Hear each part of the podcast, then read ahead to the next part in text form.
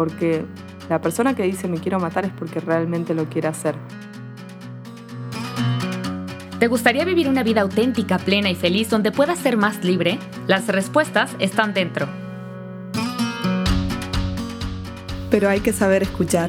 Vení a recorrer este camino con nosotras. Prepárate el mate, un buen café y comencemos.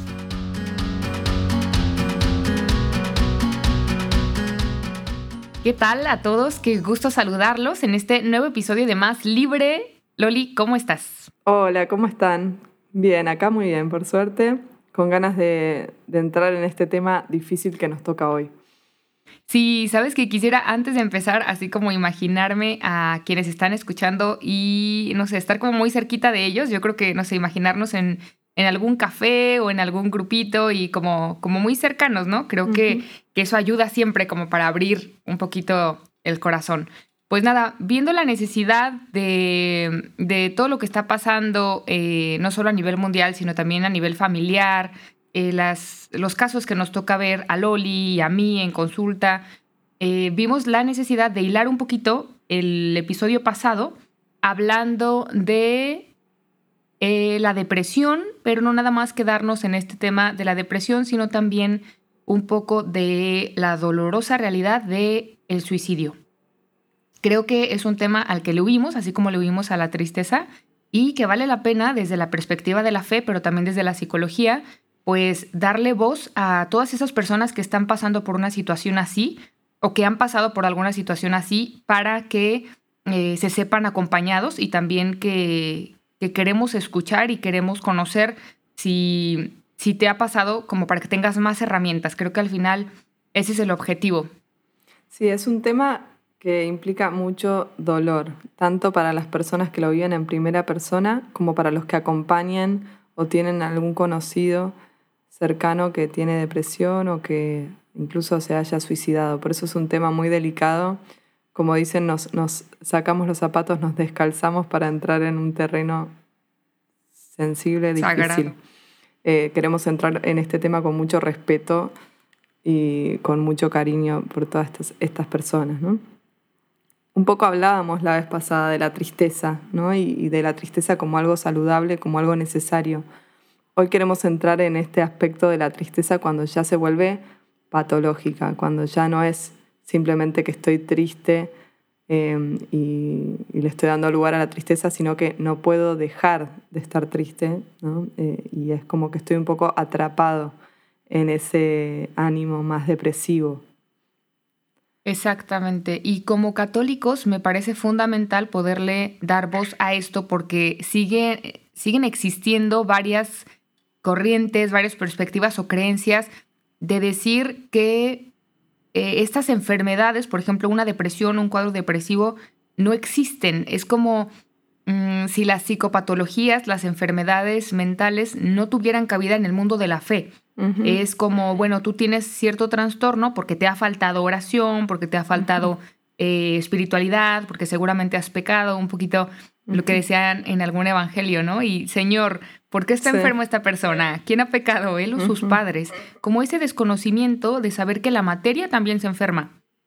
Y así como nuestro espíritu tiene también ciertas enfermedades, nuestra mente, que es parte de la materia, también sufre. Entonces, eh, bueno, por aquí leíamos una cifra que a Loli y a mí nos parecería incluso muy positiva. Eh, por todo esto que estamos viendo, creemos que es muy alejada, se las compartimos.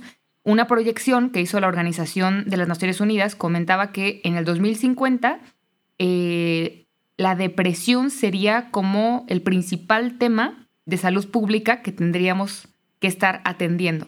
Entonces, 2050, decíamos nosotros, nos parece muy lejano. Está muy lejos lo estamos viendo después de una pandemia que es algo que, que aumentó en estadísticas, entonces justo queremos platicar un poquito sobre esto. Exacto, es, es uno de, de los trastornos actuales más frecuentes junto con los trastornos de ansiedad. Por eso queremos darle mucho lugar a este, a este tema. La idea no es que con este episodio digas, ah, listo, me autodiagnostiqué, tengo depresión, pero sí que te sirva como llamada de atención si te sentís muy identificado con lo que vamos a ir describiendo del trastorno depresivo, eh, o si conoces a alguien que decís, mm, este, esta persona podría estar atravesando una situación difícil. es bueno saber que nunca está de más consultar. Si uno tiene la duda o si uno dice estaré entrando en un estado de depresión, es bueno consultar, pedir ayuda, porque realmente hay mucho que desde la psicología, desde la psiquiatría, que se puede hacer, porque es Dios el que usa esos medios para sanar. ¿no? Dios no sana solo con cosas sobrenaturales, sino que muchas veces y en la mayoría de los casos usa medios humanos. Así que vamos adelante. La depresión es justamente un trastorno psicopatológico, es una enfermedad que tiene su base biológica, ¿no? incluso a nivel cerebral se ven modificaciones. Y en realidad lo, que más se nota en la persona que está atravesando una depresión es que mínimamente por dos semanas eh, se encuentra en un estado de ánimo deprimido casi todo el día. Esto quiere decir que está triste, que se siente vacío, que se siente sin esperanzas. Está bueno aclarar que por ahí en niños y adolescentes este, este estado de ánimo deprimido se ve más como, como irritabilidad. ¿no? Este sería un punto muy importante que tiene que estar, si no, eh, no sería el caso, ¿no? que realmente casi todo el día estoy bajón, podríamos decir en un lenguaje coloquial. Eh, y lo otro es como que ya las cosas que me parecían interesantes o que disfrutaba o que me gustaban hacer, ya no me resultan ni interesantes ni placenteras. Es como que hay una disminución en esto. Sí, y eso empieza a preocupar, ¿verdad? Empieza a preocuparme porque es, pero esto que antes me gustaba tanto, una película que vi 1500 veces, ahora la veo y me da igual, eh, una canción, una persona, cosas que, coloquialmente me daban alegría, mm, poco a poco empiezan a darme como un poco igual. Claro, como una apatía, ¿no? Que nada parece moverme demasiado ni entusiasmarme demasiado. Y es como que ya no sé qué es lo que disfruto. Un poco tacho los días, ¿viste? Espero que pasen, que terminen como si, no sé, algo mejor viniera después, como que hoy no encuentro nada que, me entusiasme.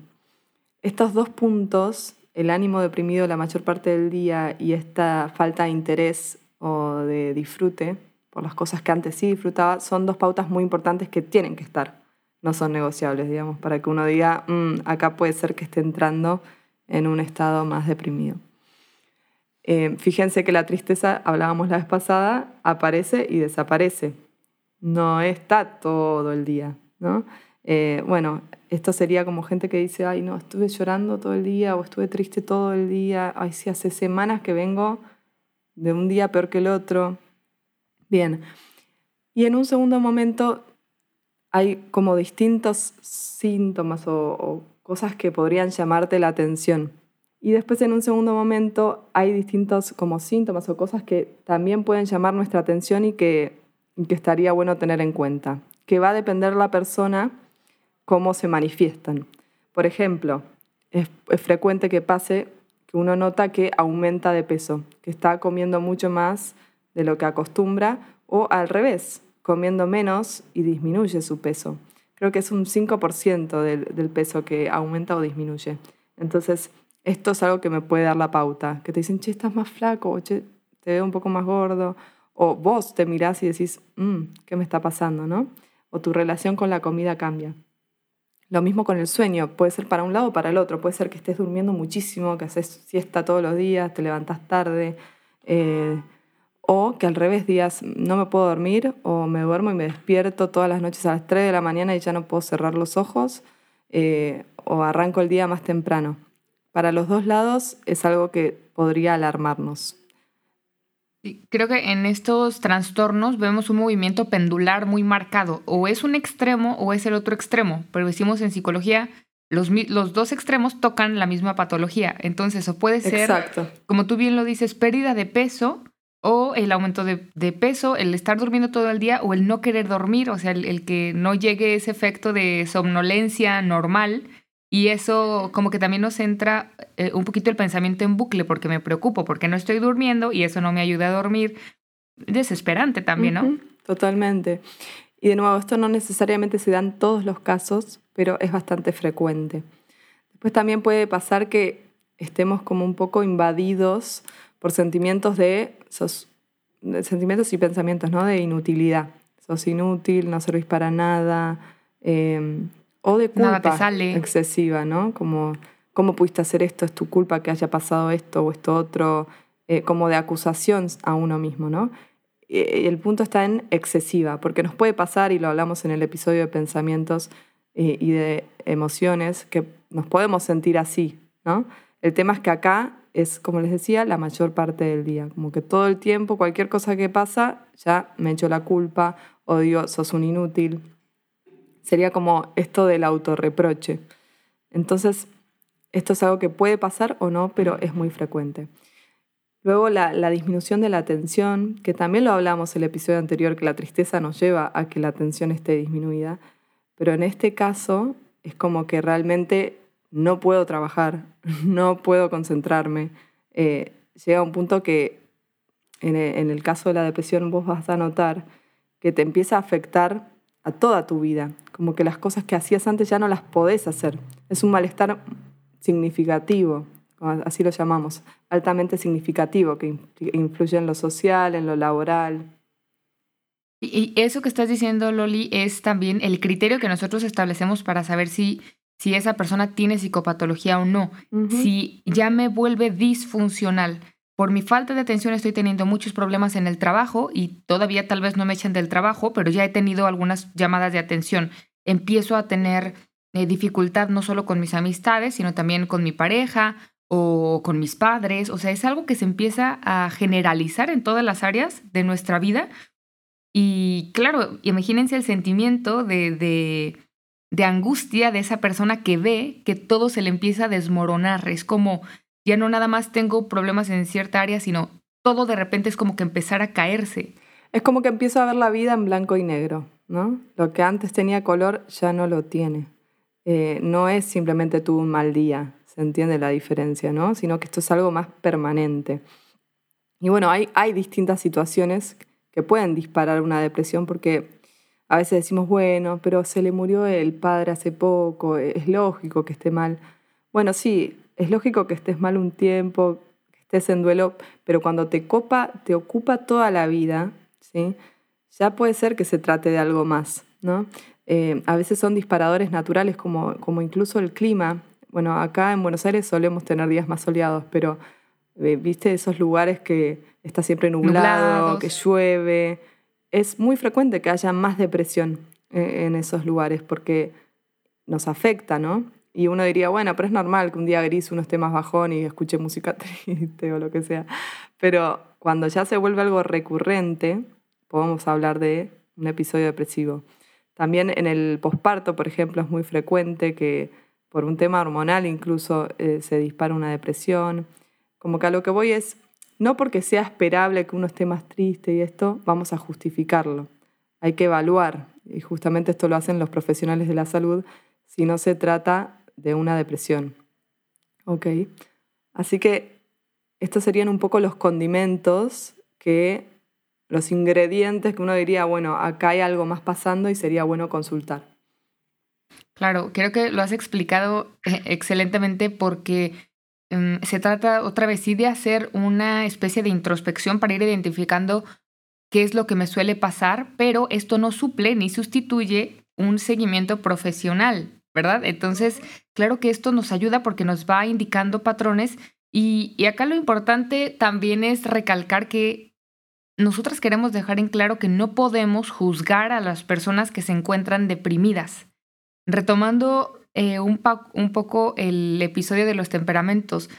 Para un colérico que es todo activismo y todo mm, liderazgo, ver a una persona melancólica ya, ya le representa algo, o sea, ya, ya le como que mm, algo le choca dentro de sí porque son totalmente diferentes. Igual un flemático que es más pasivo, más tranquilo, más cordial, con un sanguíneo que quiere ser siempre el que está llamando la atención, ¿no?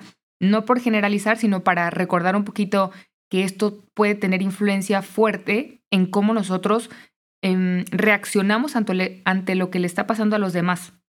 Y aquí como cristianos no nos podemos permitir juzgar, incluso con lenguaje espiritual, a las personas que están pasando por una depresión, como te falta fuerza de voluntad o no has hecho suficiente oración, em, porque no es por pereza que las personas estén tristes o no es simplemente de una cuestión de echarle ganas, que acá en México se, dice mucho, no sé si también en, Sí, o mira el vaso medio lleno, sé más positivo. exacto, exacto. Y, y al final es con buena intención, o sea, quiero también recalcar que lo hacemos con buena intención, pero sí queremos también dar estrategias para las personas que tal vez no están pasando por esto, pero conocen a alguien cercano que lo está viviendo. Lo peor que podemos hacer es eh, hacerle ver a esa persona que lo que está pasando no es tan grave o que tal vez sí es grave lo que te está pasando, pero mira, mira el ejemplo de tal o tal persona que han salido adelante con tu misma situación. Eh, o mira cómo yo he salido peor, ¿no? Ponerse de referencia uno mismo porque invalidas, porque no estás dándole lugar a lo que está pasando a esa persona. Y cuando ya hay una depresión, su cuerpo no le está ayudando para que le siga todas esas ideas que él tiene de lo que él quisiera lograr. O sea, su cuerpo no acompaña, no acompaña a esa fuerza de voluntad que quisiera tener. O fíjate, es como si le pidieras a un auto, no sé por qué estoy tan con los carros, los autos, pero bueno, eh, le pidieras a un auto que no tiene nafta, que llegue hasta, ¿no? que haga un viaje de 100 kilómetros. La persona deprimida es como si no tuviera nafta en su auto, o sea, no hay energía, no hay ganas y realmente no las hay, por eso muchas veces es necesaria la medicación como para decir, bueno, yo te lleno el tanque, a ver qué haces con eso. ¿no? Eh, eh, realmente no, no pueden, por eso decirles, dale, salí, dale, hace, es pedirles demasiado. ¿no? Eh, por eso no es fácil acompañar a estas personas y muchas veces lo mejor que podemos hacer por ellos es sugerirle ayuda profesional. Porque de nuevo, solos no pueden, ¿sí? No es que no quieren, no pueden. Hay realmente una incapacidad. Claro, claro. Y aquí también vivimos mucho en la lógica de una persona saludable es si yo quiero ir al trabajo, eh, bueno, tengo que tener ganas de ir al trabajo, o sea, algo me tiene que motivar para ir al trabajo, o tengo que estar como muy disciplinada para hacer ejercicio, por ejemplo. Esa es la lógica que seguimos naturalmente. Si yo tengo ganas de hacer algo, lo hago. O hoy no tengo ganas de estar con mis amigos. Bueno, hoy sí tengo ganas, entonces me voy a arreglar y, y nos vamos a ir el sábado. Pero la lógica siempre es tener ganas para luego hacer las cosas. Sin embargo, en la depresión, y así como lo decíamos en la tristeza también, tiene que ser un poquito eh, lo que decíamos también, em, jugar un poquito en contra de lo que nuestro cuerpo nos, nos invita a hacer. En la depresión, lo menos que vas a querer es pedir ayuda. No lo vas a querer, es que no te van a hacer. No vas a querer pedir ayuda profesional, no vas a querer ir al psicólogo y menos al psiquiatra, no vas a querer darle un voto de razón a tu familiar o amigo que te está diciendo, tienes un problema, ve a pedir ayuda. No lo vas a querer, pero si queremos salir de ahí, creo que justamente tendríamos que tener un poquito de simplemente ese chispazo, con ese, ejemplo clarísimo que nos daba Loli, esa pequeña reserva de nafta o gasolina que te queda en tu coche, usarla para dársela a otra persona y que vaya y simplemente abre la puertita de tu carro para que empiecen a llenarte de gasolina. Pero sí tiene que haber de parte de la persona deprimida un chispazo que diga, no puedo. Y ya con eso abres la puerta para que alguien te pueda ayudar. Y muchas veces justamente son los demás los que te dan la mirada objetiva que uno no tiene cuando está atravesando una depresión. Es muy importante escuchar a los otros porque a veces son los familiares más cercanos o los amigos que te dicen, che, mira, no te estoy viendo bien. Eh, te noto triste, noto que ya no haces las actividades que hacías, que estás mucho en tu casa, mucho en la cama, estás llorando más de lo, usual. ¿No te parece que, algo te está pasando?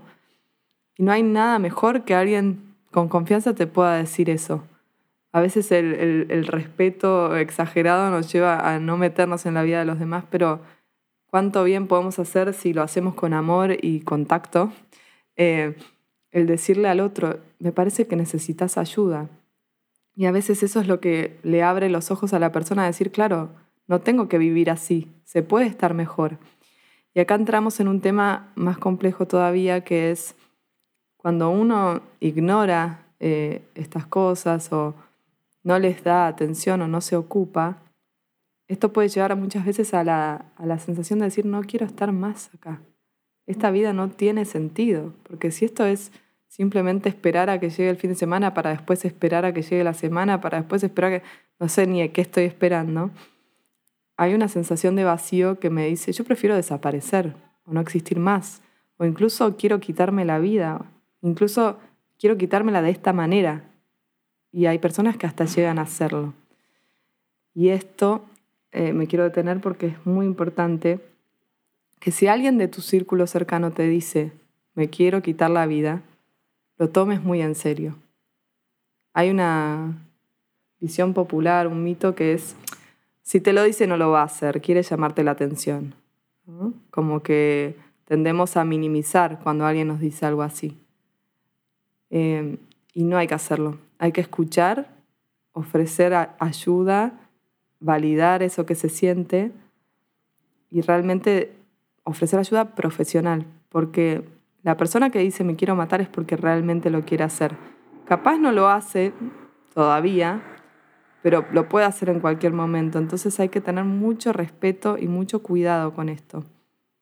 Sí, sí, sí. De hecho, está comprobado casi en estadísticas, o creo que sí en estadísticas, em, si una persona dice que se va a suicidar, mm, ya son señales, o sea, ya son señales de alerta y todos los suicidios dieron señales. Y eso es de repente lo que les cuesta más trabajo a los familiares o amigos perdonarse. Esa culpa de no haber escuchado esas señales porque señales hubo.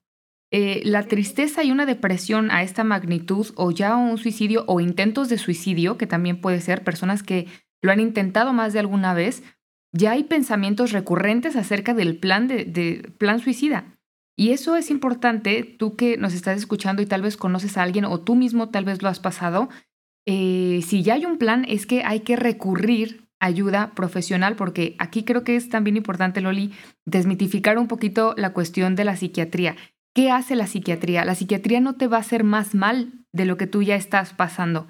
No te vas a hacer codependiente, no te vas a hacer eh, adicto a esas sustancias. Es un proceso regulado por un profesional que lo único que hace es darle a tu cerebro los nutrientes que necesita para sentirse bien. Esas eh, son cuestiones muy técnicas, pero pero esas, em, no sé, bueno, es que no se me ocurre otra palabra, pero los neurotransmisores, esas hormonas o eso que tú necesitabas para sentirte tranquilo, bien, feliz, mm, no lo está segregando tu cuerpo. Por eso es la enfermedad, porque es como si mi cuerpo no estuviera segregando algo que necesita. Imagínate tú cómo yo funcionaría sin sangre.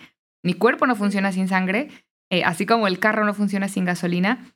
Tu cerebro necesita esas sustancias que no está segregando, necesitas dárselas por fuera, o sea, necesita, necesitan venir de alguna parte.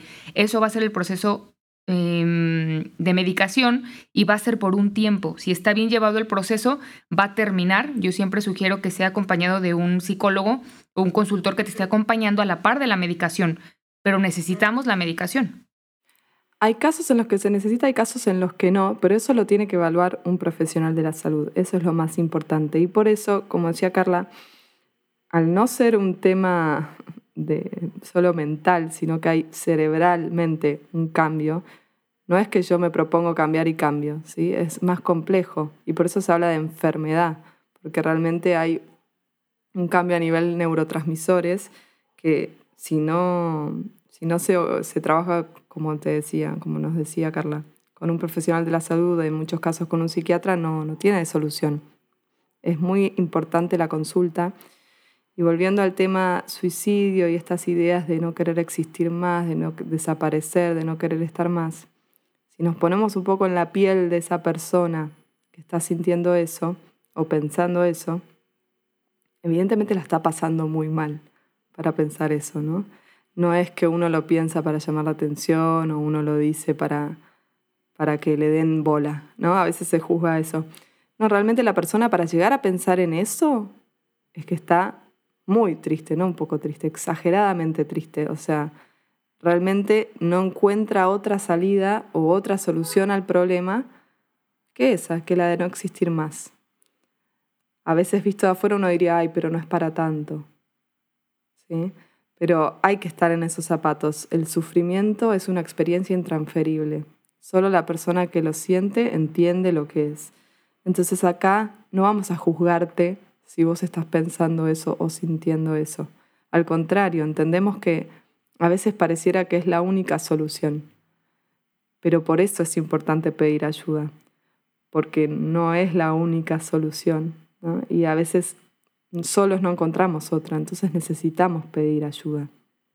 es muy importante el poder entender esto, ¿no? que si uno lo piensa después, ¿no? si uno dice, bueno, imagínate que, que me suicido y probablemente me arrepienta, ¿no? O no tenga chance de arrepentirme. Eso es lo más difícil.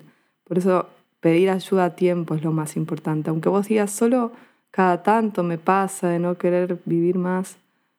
Bueno, es bueno consultar, es bueno pedir ayuda porque se puede vivir mejor. Y, y esto es lo que vamos, ¿no? A esta esperanza que nos propone Dios. Exacto, sí, y sabes que hay muchas personas que se detienen de hacerlo porque saben que les van a causar un daño a las personas más cercanas. Sí. Y, y eso les detiene, o sea, si eso te detiene, eh, qué bendición, digo, qué bueno que al final los lazos sean fuertes para que tú digas, no lo voy a hacer pensando en esas personas, pero aún así hay algo dentro de ti que lo empieza a pensar o que ya lo está pensando. Entonces, como decía Luli, mucho respeto para ti mismo y tú que nos estás escuchando que tal vez conoces a alguien que está en esa situación, mucho respeto a, ese dolor tan profundo que parece que no está encontrando otra solución.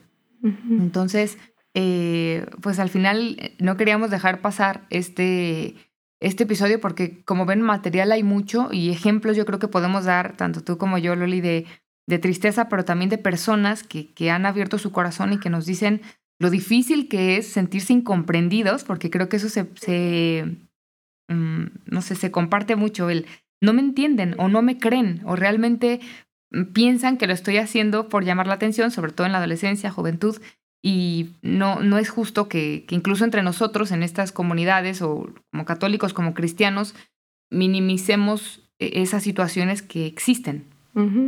Tal cual, tal cual. Y, hoy también queremos traerles una cita que ilustra y Hablando de estos temas con Carla, lo primero que se nos venía a la mente era la figura de Judas Iscariote, ¿no?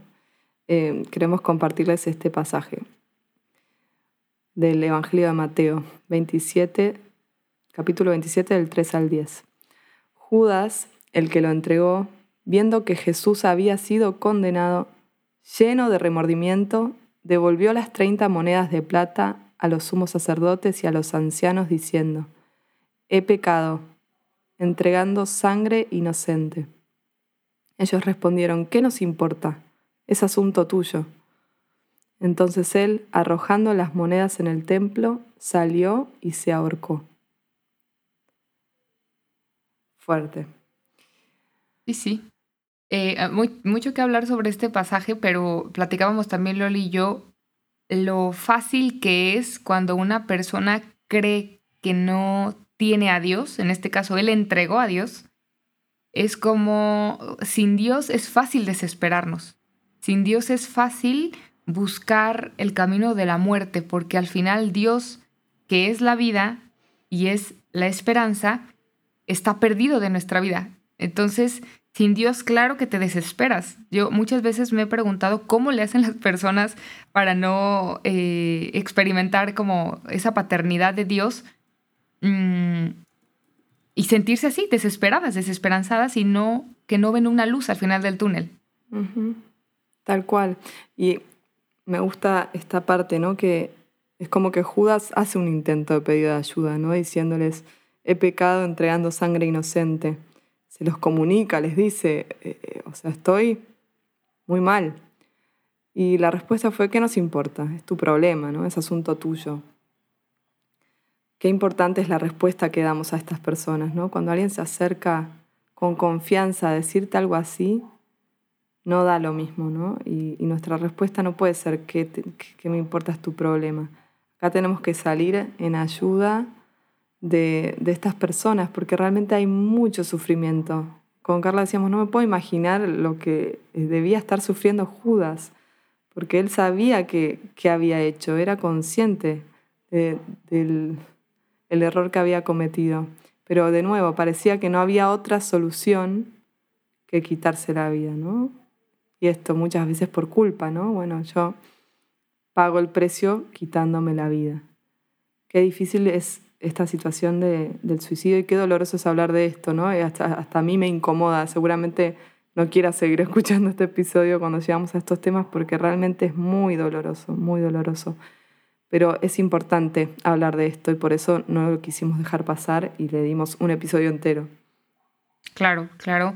Y, eso queríamos como asumir también el estar hablando de estos temas, em, pues hacerlo por respeto a todas las personas que lo están pasando y creo que, nos toca, ¿no? Como que las dos asumimos el toca hablar de esto, vamos a hacerlo y, esperamos realmente que sea eh, de ayuda, de, de, de, tranquilidad tal vez, porque a lo mejor el sentir que no eres la única persona que está pasando por esto tal vez te puede dar esa tranquilidad y queremos proponerte algunas ideas, más que una tarea concreta, es como una lluvia de ideas que queremos proponerte. Y bueno, primero es rezar por todos aquellos que están pasando alguna depresión o están queriendo quitarse la vida, tenerlos muy presentes en nuestras oraciones, ofrecer misas, nuestros rosarios, eh, ofrecerlo con todo el corazón por ellos y saber que nosotros como, como iglesia podemos interceder unos por otros. Em, al final la esperanza y la vida creo que vienen de la oración.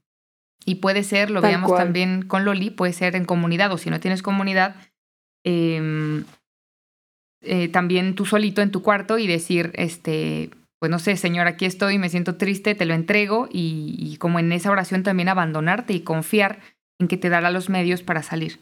Sí, vieron que una de las misiones de la iglesia es eh, orar por el mundo, por todos, eh, dentro de la iglesia y fuera de la iglesia. Y creo que es un acto de caridad y de amor muy grande el rezar con fe por estas personas que realmente la están pasando muy mal.